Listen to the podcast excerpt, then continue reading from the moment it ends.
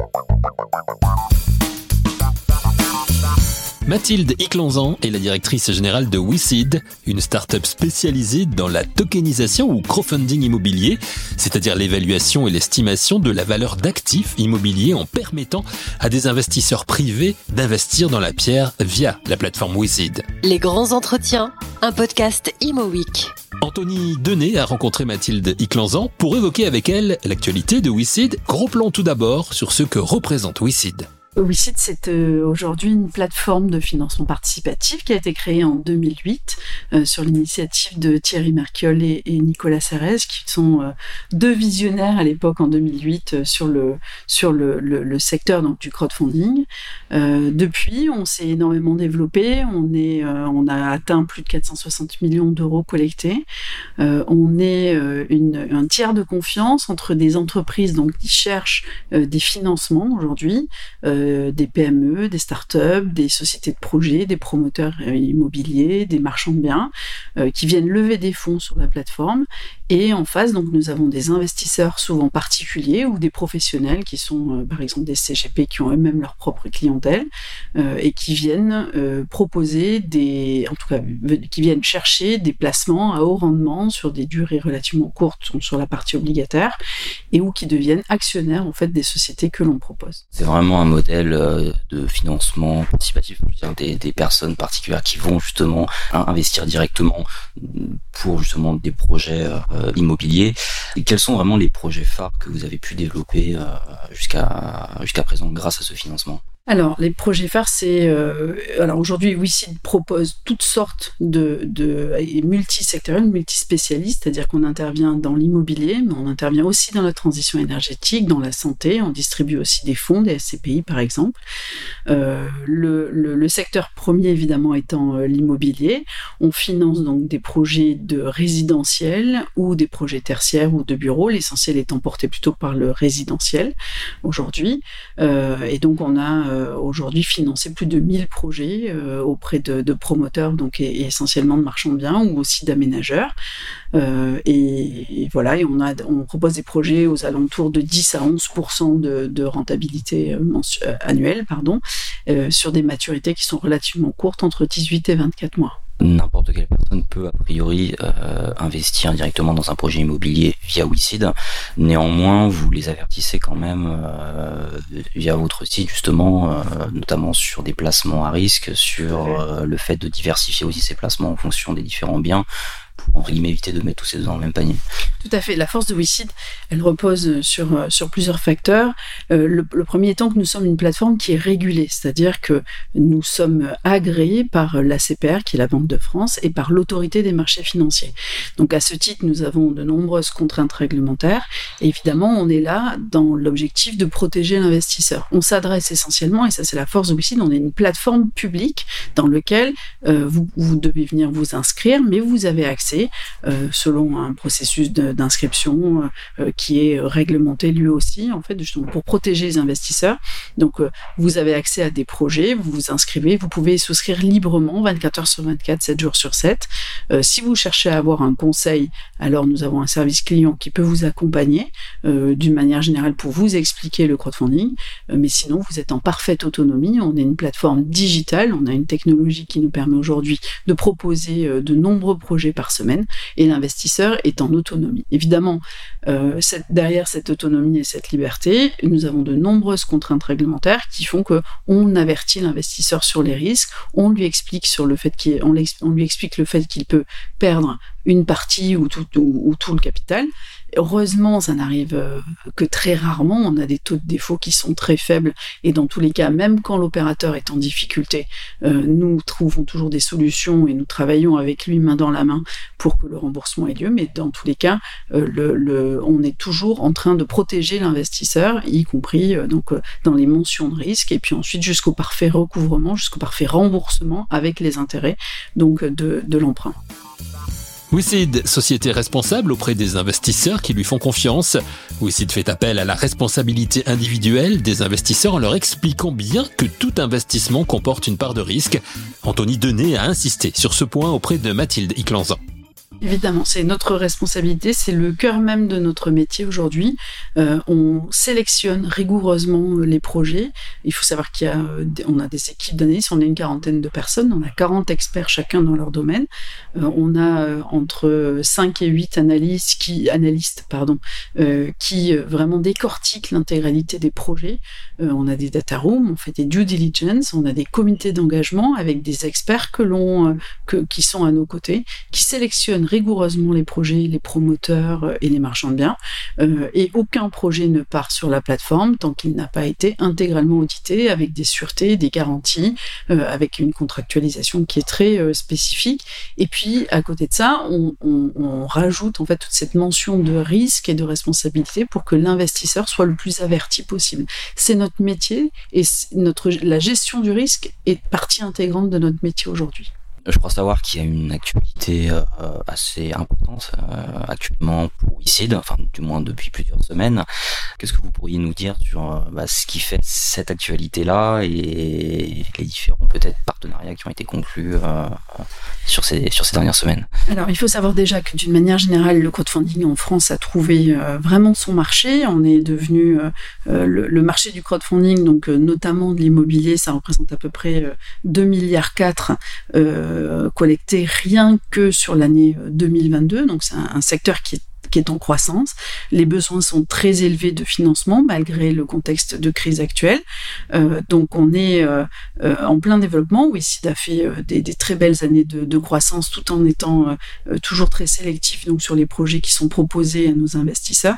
Mais en effet, l'actualité majeure est donc le, le, monde de la finance est en train d'évoluer. Le sens de l'histoire fait qu'on est obligé de, de réfléchir à toutes ces nouvelles technologies qui arrivent, notamment les technologies blockchain, de tokenisation des actifs, euh, de marché, création d'un marché secondaire.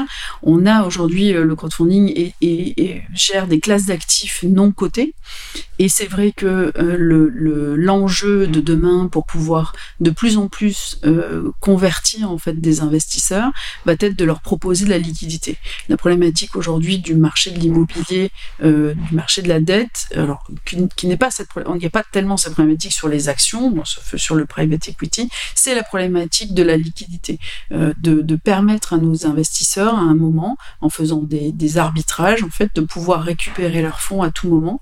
Euh, et donc c'est euh, cette agilité pour aller vers ces nouvelles technologies que sont la blockchain, qui va nous permettre, parce qu'on est une entreprise qui est relativement jeune, qui s'inscrit dans une dynamique, dans une volonté de créer des nouveaux marchés, des nouveaux secteurs, de répondre à la demande et être au plus près du besoin de l'investisseur, de créer ce marché secondaire. Et pour pouvoir réaliser euh, ce marché secondaire, cette tokenisation finalement des actifs aujourd'hui. Euh, nous avons fait un partenariat de premier plan avec euh, notamment Realty, qui est l'acteur aux États-Unis qui a lancé cette, cette, cette, nouvelle façon d'investir directement dans, des, dans des biens, en fait, dans des. alors aujourd'hui, ils sont surtout sur du résidentiel dans certaines régions des États-Unis.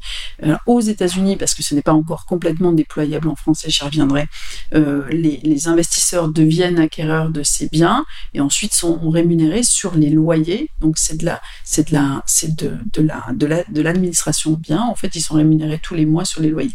Un peu le même fonctionnement que la SCPI, que les SCPI, euh, sans, sans mauvaise comparaison euh, bien sûr, mais globalement c'est le même système et qui est réalisé sur technologie blockchain, qui est aujourd'hui une technologie qui va complètement révolutionner les services financiers euh, dans le monde. C'était ce que j'allais vous demander sur ces termes qui paraissent un petit peu nouveau pour nous, notamment euh, la tokenisation, la blockchain. Bon, vous l'avez un petit peu expliqué, c'est quelque chose d'assez, nouveau, je crois. Tout à fait. Ce sont des technologies qui euh, commencent à être bien ancrées. Ça fait un moment quand même qu'on en parle.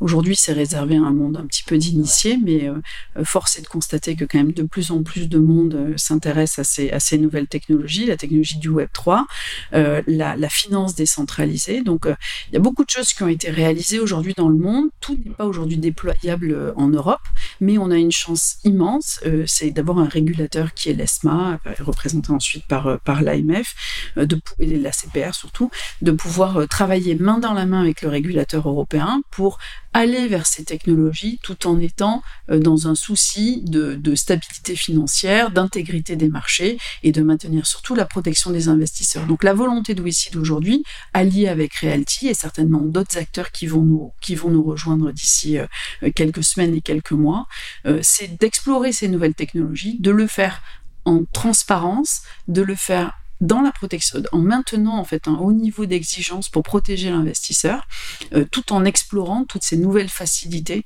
Euh, et vraiment, je suis persuadée qu'on est au début d'une nouvelle ère sur les services financiers qui vont être euh, complètement chamboulés. Et, et WICID a vraiment toute sa place. On a été les pionniers dans le crowd equity, c'est-à-dire en 2008, quand WICID a été lancé, le crowd equity a, été le, vraiment le fer de lance.